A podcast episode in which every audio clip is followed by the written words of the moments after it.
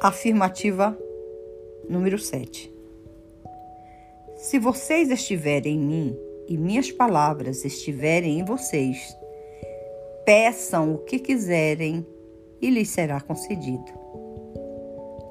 Chegamos agora ao fim da primeira semana. Agradeça a Deus pelas palavras orientadoras de Cristo. Reescute suas palavras mais uma vez antes que o dia termine.